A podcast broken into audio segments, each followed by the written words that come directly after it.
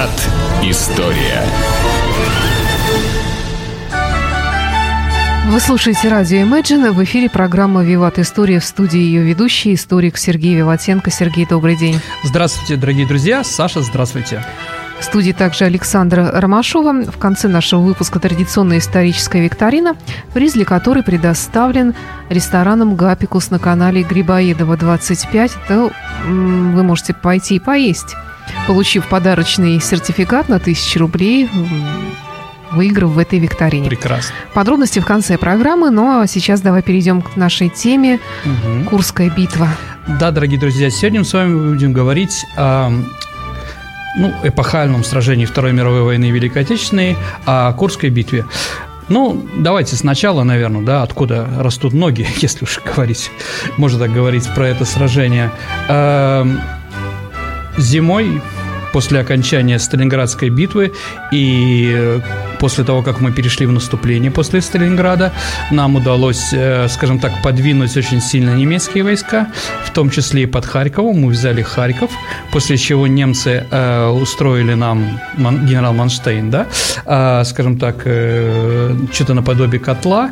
Мы отступили от Харькова, и поэтому линия фронта, когда она замерла весной, из-за того, что дороги превратились в грязь и так далее и тому подобное, оказалось, что в районе Курска у нас существует выступ. Да, вот знаете, как вот разговор какой-то, это случилось неожиданно или прочее. Здесь никакой неожиданности не было. Когда появлялись такие выступы, их пытаются сразу срезать, да, чтобы окружить там большое количество войск и прочее. Немцам удавалось в свое время котлы в 41-42 году. А, ну и вот они попытались это сделать снова. А, с другой стороны, Курская битва, конечно, входит, э, кроме того, что немцы там наступают, Курская битва, конечно, входит в один из трех великих битв 43 -го года, которые мы знаем, Саша, под названием «Коренной перелом Великой Отечественной войны». Да. Это Сталинградская, Курская и еще освобождение Киева да, от немецко-фашистских захватчиков, чтобы потом ничего не говорили. Итак, вот всем было понятно, немцам было понятно, где они будут наступать. У них был как бы последний шанс для них на Восточном фронте. Это уже все осознавали кто в большей степени, кто в меньшей степени.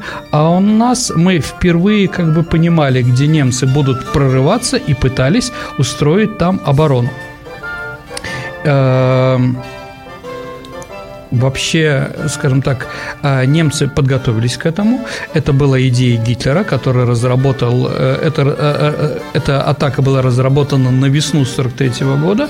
А, Ее разрабатывал Клюге, фельдмаршал, да, который потом принимал участие в ней. Ну и, конечно, Кейтель да, фельдмаршал Кейтель. А вот эти два человека как бы все это разработали. Почему еще, какая была еще специфика этого сражения? То, что немцы пытались а, решить эту проблему при помощи новой своей бронетехники. Это Фердинанд. Саш, помните, в каком фильме у нас Фердинанд упоминается? Место встречи изменить нельзя. Да, да, да. Автобус там так назывался, да. да? Но это такая самоходное орудие. Еще раз, я могу сказать, а потом напишу, нет, это не самоходное орудие, это механизированное, понимаете, да? Ну, хорошо. Э, является ли это танком? Э, сложный вопрос. Наверное, танком не является, да? Но самоходное оружие с хорошей, с хорошей пушкой, да, она, естественно, является. Фердинанд, потом Пантера, ну и знаменитый Тигр. Вот три новых технических, э, э, технических новинки, которые предоставили на Восточном фронте немцы, да? А как, какая из них наиболее считается мощной и сильной? А, ну, вы знаете, сложный вопрос, а опять-таки, какая функционал, понимаете, да? Вот э, Тигр – это танк, да, Пантера все-таки, наверное, э, все-таки, наверное, артиллерийская установка, опять-таки, все это спорно. Для чего мы собираемся делать, да? Для чего она создана? Ну, так или иначе, конечно, э, для меня лично, наверное, самая неприятная э, немецкая такая бронетехника – это Пантера. Но многие сходятся, что Тигр или Королевский Тигр, ну, какие там были разные. То есть, э, достаточно э, сложно сложно. А, единственная была проблема, почему немцев появилась, потому что 41-42 год немцы в, танковой, э, в танковых позициях проигрывали против нас. Наш танк Т-34 на голову был выше, и воевать, э, скажем так, с ним практически было невозможно. И поэтому э, Гитлер дал приказ своим э, своим инженерам, э, своим фирмам каким-то, да, чтобы они разработали что-то, что было лучше, чем та, танк Т-34.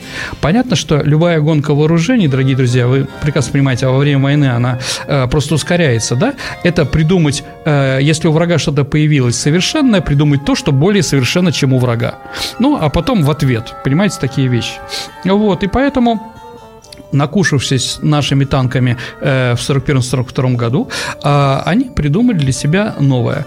Ну, вот, э, значит, танк «Тигр», он был разработан двумя интересными фирмами, Саша, «Майбах» и «Порше». Угу. Да, как бы они вот э, вдвоем э, сделали. А, и вот на 43-й год они уже воевали на, на нашем фронте, на восточном, э, скажем так, они воевали под под Ленинградом, это на Волхонском фронте. И вот во время того, как генерал Манштейн освобо... э, скажем так, захватывал очередной из Харьков, у него тоже там была, по-моему, две роты танков «Тигр». Может, две, может, одна, ну, неважно. Их было достаточно мало. Вообще, Саша, если... Да, вот они как бы появляются против э, наших танков. Вообще, если мы говорим про танки, наверное, можно сказать, что в 1943 году, э, скажем так, э, в танковое превосходство переходит к немцам. Вот э, сложная достаточно ситуация вообще. Можно ли сравнивать, да, наши танки и немецкие танки? Ну, дорогие друзья, мы сегодня говорим о Курской битве. Понятно, что все будет... Э, это, это великая танковая битва. А, вот, какая, какой танк лучше? Их нельзя сравнивать потому что разный функционал, а, разное количество, разная цена и прочее, прочее, прочее. А, мы уже об этом говорили. Наш танк, он простой в производстве, простой в ремонте. А, танк «Тигр», конечно, более сложный. Чтобы починить, я не знаю, там, звездочку, как это называется, на, на ходовой части, да, специальный такой, э, господи, такой колесо такое, по которым, э, на которой крутятся э, траки, да, гусеница. Угу. Вот, у нас надо было, ну, там, 2-3 часа, чтобы снять, поменять какой-то вот э, на, на, на тигре или на пантере, нужно минимум сутки понимаете, разная, разная ситуация. Но, конечно, если мы все-таки сравниваем поэтому, давайте как бы а, рассмотрим, наверное, пушки. Пушка, конечно, 75-миллиметровая у немецкого «Тигр», конечно, была лучше, чем у нашего, э, нашего танка э, Т-34. Поэтому они могли спокойно подбивать, наверное, с километра, с, с километра 200 метров, если они прекрасно видят наш танк да, на таком расстоянии. А наши танки, мы же могли, должны подскочить были тогда на 400-300 метров, чтобы окончательно его убить. Понятно, что тут такая вот э, сравнительный анализ достаточно сложный в этом отношении. Но, дорогие друзья, давайте еще раз как бы скажем. Э, танки существуют не для того, чтобы... Это не главная функция танков уничтожать чужие танки. Главная функция уничтожения чужих танков принадлежит все-таки, наверное, э, противотанковой артиллерии. Да. У нас это был ЗИС-3, так называемый. Вот сейчас, Саша, был э, салют э, по случаю 71-й годовщины победы на Поклонной горе. И как раз этот салют происходил из наших вот противотанковых пушек ЗИС-3. Но они наз- названы как и грузовик известный, да, потому что завод имени Сталина, да. А, вот. Поэтому, еще раз, сравнивать о том, что немецкий танк мог подбить больше наших танков, ну, мог. И что дальше? Это на самом деле не давало говорить о том, что из-за этого он более современный, более лучший, нет, я бы не стал. А американцы вообще как бы воевали, ну, наши союзники на Западном фронте против танков, которых они не могли ничего сделать, как «Пантера», да? Мы уже говорили с вами про Витмана, да, который вот э, там разбивал в большом количестве, э, скажем так, канадские английские танки. Они просто их уничтожали при помощи авиации. Потому что сверху танк, извините, ничем защитить невозможно. И вот они очень удобно, очень хорошо их уничтожали. В прямом бою нет, да? Поэтому, да, или еще когда у нас появился ИС-2, а немцы вообще в конце там приказали в прямом бою против ИС-2 не принимать участие. Да. Ну вот поэтому, еще раз, это сложный вопрос, сложный вопрос, но действительно, наверное, в 43 году на, э, на Курском, э, на, э, во время Курской битвы, наверное, когда сталкивались наши танки и немецкие танки, немецкие танки имели преимущество. Вот как бы mm-hmm. это тоже надо понимать. Итак, дорогие друзья, еще раз. Курский выступ. Понятно, что немцы будут наступать со стороны Орла и со стороны Белгорода, который был, который, э, который контролировали они. Они должны были окружить наш степной фронт, а, и после этого, выровняв фронт, они могли наступать на Москву. Ну, Курск недалеко от Москвы все-таки. Это было. Мы это прекрасно понимали. Итак, впервые э, во время войны мы смогли подготовиться. Еще раз, а, они пытались начать наступление в апреле месяце в апреле месяце. Но не получилось, потому что у них не было того количества танков, которые они могли прорвать нашу, э, нашу оборону. Поэтому они наращивали и нарастили его только вот э, к середине лета. Поэтому такая вот, э, скажем так, э, скажем так, задержка. А Манштейн сразу говорил, что в апреле мы еще имеем, а Манштейн, по моему мнению, самый талантливый военачальник э, германский, а лучший танкист из немцев это, конечно, Хайнс Гудериан. Но вот они говорили, что ну, в апреле, может быть, еще какой-то шанс у нас был, а летом уже никакого. С другой стороны, дорогие друзья, всегда, когда что-то не удается, потом находится 100 причин, почему это не удалось, да? История не сильно согласна наклонения. Ну да, наверное, если бы они прорывали бы а, в, в апреле, у нас было меньше бы линии обороны. А с другой стороны, друзья, друзья, эти танки немецкие, они были шикарные для того, чтобы шпацирен ходить по дорогам, извините, да? А, извините, в, в апреле месяце у нас грязь. Да, у них, извините, половина танков не дошло, э, не дошло до линии атаки э, под Курском. А что же было в апреле месяце, представляете? Они бы все там, ну, процентов 80 бы непонятно где утонули в каких-то наших грязевых болотах или э, каких-то селях. Поэтому тоже достаточно сложно, да, если бы, да, если, как там в, в, э, у Швейка, да, если бы битва при Садовой была в горах, мы бы победили, да, ну, Садовая, к сожалению, да, не, явля... не находится в горах. Поэтому победили почему-то прусаки, а не австрийцы. Ну да ладно. Итак, немцы начали, э, э, скажем так, усиливать э, свои военные группировки на флангах нашего Курского выступа, мы, наоборот, стали делать линию обороны. Вообще, конечно, надо представить, дорогие друзья, что Курск – это самая большая в мире крепость, которая была создана когда-либо э, людьми во время войны. А, вообще, скажем так, понимая, что немцы будут атаковать, мы предприняли ряд превентивных шагов. Какие? Например, а, убрали все население, которое находилось вот а, на границе и до Курска, которое там проживало. Поэтому, когда там а, в каких-то фильмах мы видим, что в районе Курской дуги наши там какие-то беженцы бегут, да, а за ними немецкие танки, это немножко так, их там не было. Их там не было, потому что их вывезли насильно э, в тыловое. Потом их, конечно, вернули. Э, линии обороны громадные. Э, громадные. Громадное количество эшелонов, которое пришло в это время э, в это время под курс, чтобы сделать, э, скажем так, э, линию обороны, усилиться и прочее, прочее, прочее.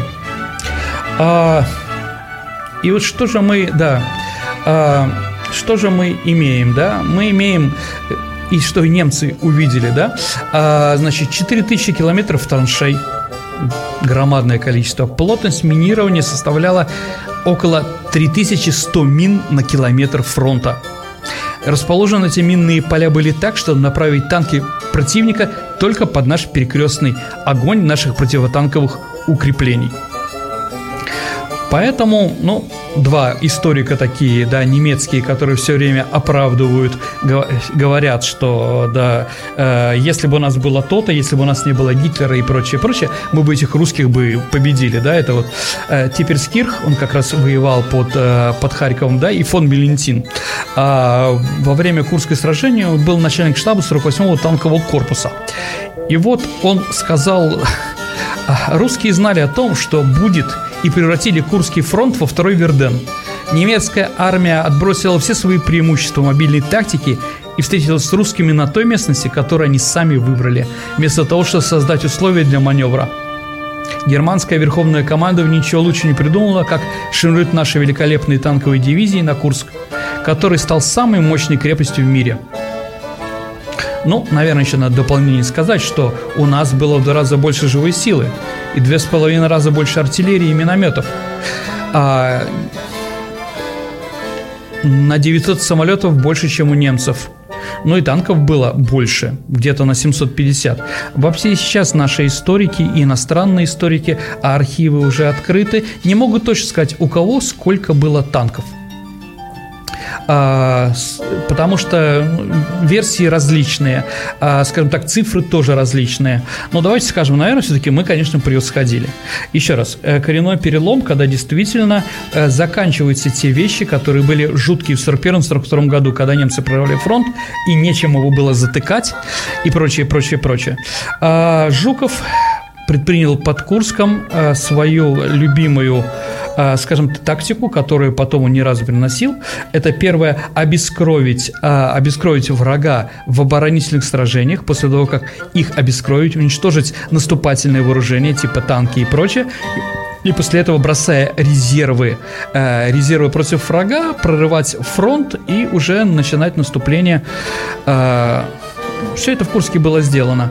Э, итак, Э, в принципе, в принципе, мы под Курском рассчитывали не только оборонительные, э, так, э, оборонительные бои, но и потом контрнаступательные. То есть тут все было понятно. Почему еще в чем была проблема, что многие говорят, опять-таки, еще раз, многие историки и многие генералы говорят, что не надо было за немцам воевать под Курском. Вот такое сражение танковое, да? А почему?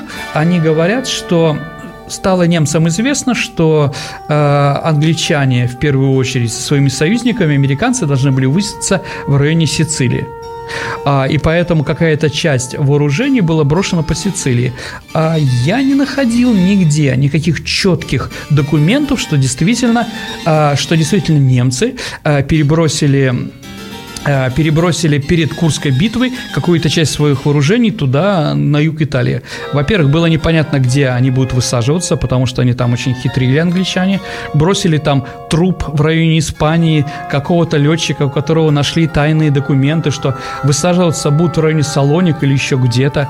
Потом еще, скажем так, эм, зная о шпионе генерала, адмирала Канариса в Англии, его пере, э, скажем так, убедили работать на Англию, и через него бросили тоже какую-то дезинформацию, которым наступление было в другом месте. Но так или иначе, так или иначе, ну, где-то там говорится, что э, генерала, генерал-полковника СС будущего Хаусера, да, вторая вот его э, лейбштандарт, да, и он был переброшен. Э, опять-таки, доказательство это, что во время сражения не было. Его перебросили позже. И еще, что э, 12, 12 июля мы начали контрнаступление, наступление как раз в тот день, когда начали наступать, когда на, начали наступать э, наши союзники в Сицилии. Мы не поэтому начали наступать 12 а потому что это было решено еще 9 числа, что мы начнем контрнаступление. И никак мы не смотрели на это, и если даже в один день мы начинаем, так получилось, то вряд ли немцы сразу после нашего контрнаступления, где надо затыкать какие-то дыры, в, э, бреши в обороне, да, перебрасывают свои войска. Я думаю, что этого не было. То есть говорить о том, что э, без высадки в Сицилии, как говорят многие иностранные историки, э, думаю, они политизированы, э, вот, не стоит. Да, думаю, что и без этого мы бы с немцами, конечно, бы справились. Итак, две, значит, да, два фаса два фаса вот этого Курского выступа, северный районе Панери, южный районе Прохоровки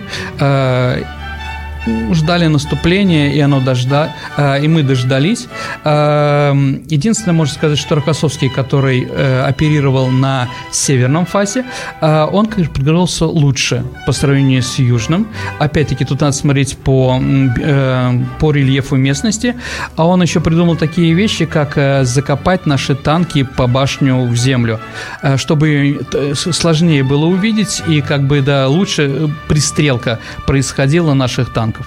Так или иначе, э, действительно, когда немцы все-таки решили 5 наступать, э, перед этим мы устроили артподготовку. Это есть в фильме «Огненная дуга». Говорить о том, что эта артподготовка принесла каких-то жуткие там, э, скажем так, уничтожила большое количество немецкой техники и силы, нет. Нигде это не подтверждено, это неправда.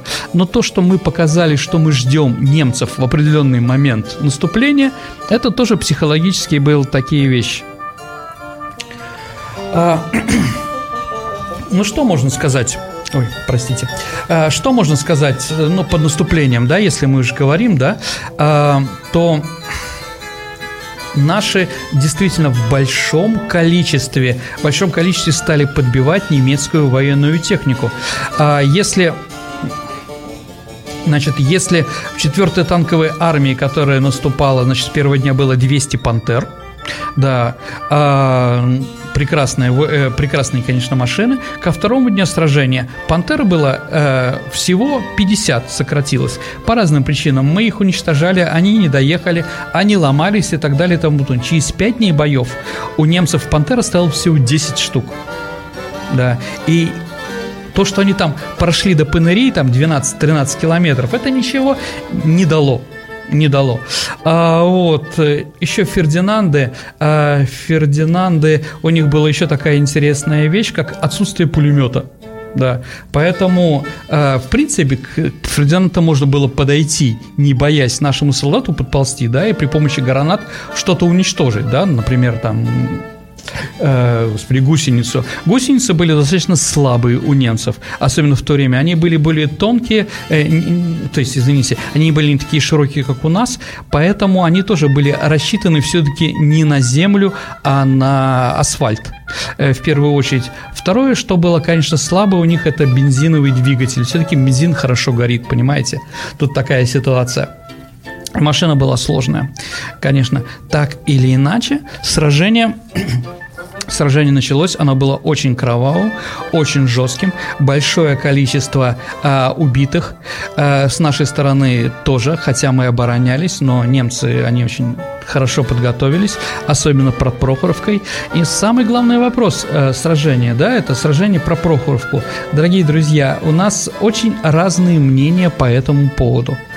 Э, ну, по некоторым данным, под Прохоровкой мы победили. Э, хочу все-таки усомниться под этим, дорогие друзья.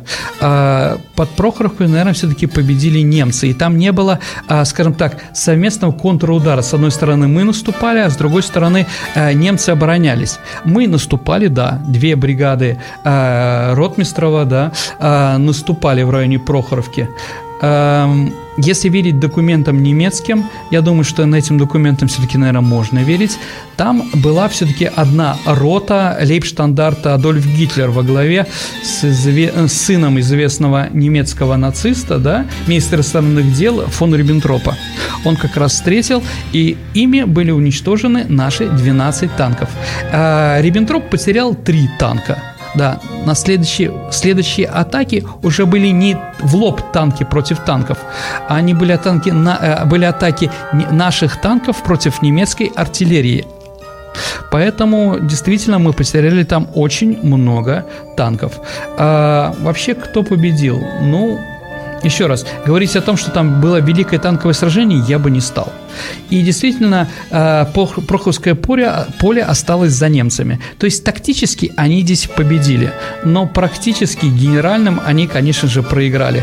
Потеряв, ну, практически свои танки, все, свой наступательный пыл, они вынуждены были, причем громадные потери. Э, э, вообще о количестве потерь личного состава между немцами и русскими под Курской битвой всегда у нас достаточно были плохие. Один к восьми, один к четырем, где-то там, да? То под Курском, если посчитать потери немцев и русских, то приходится, что на одного немца приходится два убитых русских. Что, согласимся, э, для, для, для 41-43 года это была достаточно положительная динамика, и на самом деле немцы потеряли очень большое количество. Самое главное, что мы могли в то время заменить, заменить э, погибших или раненых наших солдат на других, а немцы уже к этому времени приходят. Почему не удалось? У них не было уже сил на охваты. Может быть, танки могли прорывать наш фронт где-то, окружить нашу группировку, но чтобы сделать котел, как они делали в 1941-1942 году, у них не было уже сил, потому что у них не было пехоты, которая могла этот котел окружить так, чтобы не дать нам прорваться и прочее. Даже если они кого-то окружали и прочее. С 43 года наши танки, э, в смысле, извините, наша армия не теряла связи с нашим, э, с нашим тылом, да, и ну, достаточно успешно прорывалась. То есть те немецкие плюсы, которые у них были до этого, они закончились в 43 году. А вообще, откуда появилась вообще вот эта вот история, что под Прохоровкой мы победили? А, ну, во-первых, э, скажем так, на следующий день после Поркутского сражения э, мы начали наступать 12 июня, мы начали наступать как раз на севере. С этого момента начало наступление, а немцы стали отступать. Из-за Прохоровки это, ну, возможно, из-за Прохоровки тоже, но в первую очередь, наверное, стратегически уже они не, у них не было никакого наступательного порыва.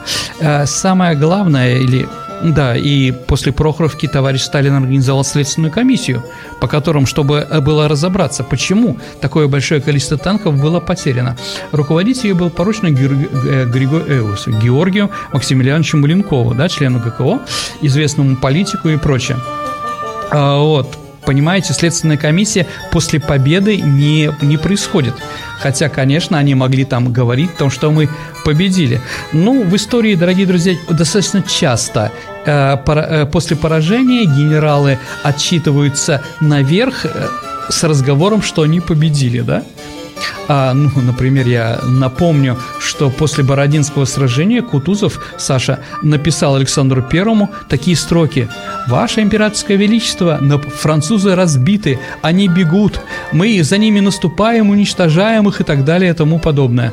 Вот Александр Первый обрадовался, только почему-то через, через неделю а, мы вынуждены были уйти из Москвы, понимаете, да, а, для него. Такие же реляции были и во время Второй мировой войны насчет этих всех побед. А почему же все-таки Прохоровка? Ну, потому что, дорогие друзья, под Прохоровкой начальник скажем так, э, человек, э, член э, военсовета Воронежского фронта был Никита Сергеевич Хрущев. А, вот, и первая книга о Никите Сергеевиче Хрущеве и вообще о победе как раз происходит во время его уже руководства. Да, «Танки» она, по-моему, так называлась. Это произведение, то есть при товарище Сталине никто не говорил, что в районе Прохоровки мы победили э, немецкие танковые силы и прочее. А при Хрущеве начались все эти истории. И думаю, они не случайны как раз из-за того, что Никита Сергеевич возглавил наше государство. Да, ну и ротмистру надо было тоже, э, скажем так, э, тоже надо было отчитываться, там, говорить о, о том, чтобы, что он все-таки не просто так э, воевал.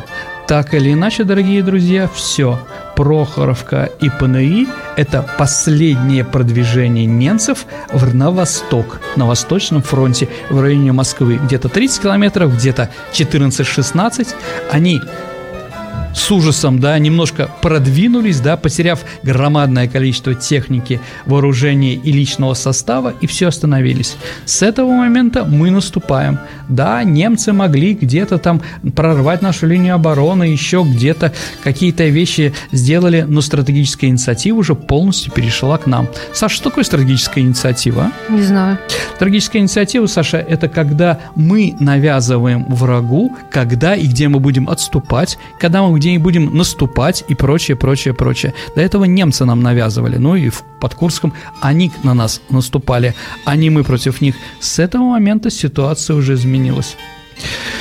А как бы хорошо не говорили историки, даже современные историки о победе немцев под Курском, победы под Прохоровкой и так далее и тому подобное, вот что сами немецкие военачальники пишут после того, после окончания Курской битвы.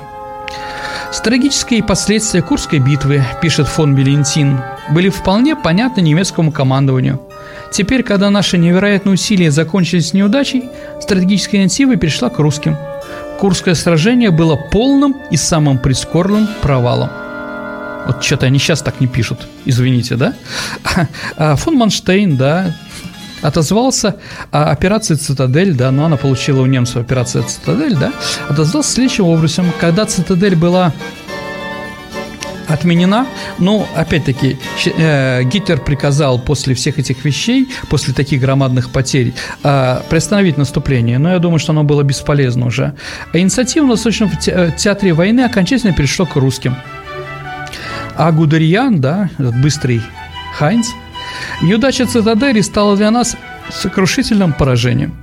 Итак, дорогие друзья, что бы ни говорили современные историки и так далее и тому подобное, все, Курская битва завершилась нашей победой, освобождением наших городов – Орла и Белгорода. И как раз после освобождения этих двух областных центров сегодняшних э, Москва сулитовала, да. Если вы поедете на поезде, подъезжать будете к Орлу или к Белгороду с любой стороны, да, вы увидите там и в одном и в другом городе написано «Вас приветствует Белгород» или «Вас приветствует Орел», город первого салюта – да, и футбольная команда, кстати, в Белгороде тоже называется «Салют, Саша» в честь этого самого мероприятия. Действительно, всем стало понятно. А европейцам, то есть нашим союзникам тоже стало понятно, если в ноябре 43 года а, Рузвельт заявил Сталину, что мы два месяца назад то есть как раз после Курской битвы начали разрабатывать проекты о расчленении будущей Германии, а то, что победа будет уже наша, всем было понятно, о, расчленении, о будущем расчленении Германии на пять а, независимых государств.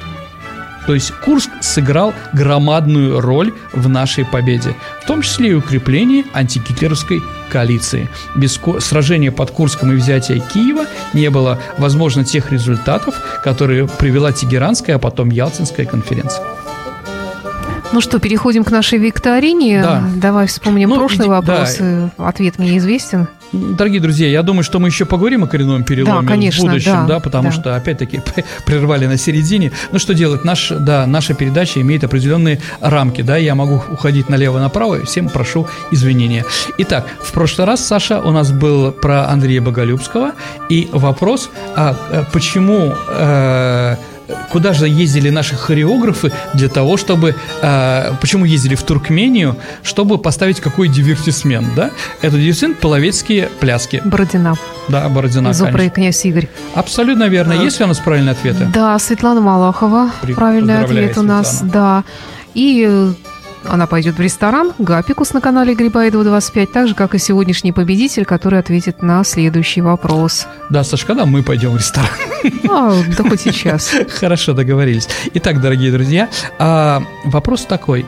А, назовите известного современного политического деятеля, который употребляет, э, когда он говорит о Курской битве, он употребляет не понятие Курская битва, а называет ее Курско-Орловская битва. Очень интересный вопрос. Да. Такой с подковыркой. Определенно. Сказала. Да. Ответы можно оставлять на нашем сайте imagineradio.ru. Э, здесь у нас в шапке нашего сайта висит анонс программы «Виват. История о Курской битве». Угу. Нужно на него кликнуть, на кнопочку «Прислать ответ» и прислать э, ответ. Соответственно, не забудьте только написать вашу фамилию, имя и номер телефона для связи. И приз у нас предоставлен рестораном «Гапикус». Это сертификат на 1000 рублей на посещение ресторана на канале Грибоедова 25. Да, и ком, э, наша программа выходит при поддержке компании Westcall. Westcall всегда на вашей стороне. Сергей Виватенко был в студии радио Imagine. Спасибо. Пожалуйста, Александр. До свидания, дорогие друзья. До, До новых встреч.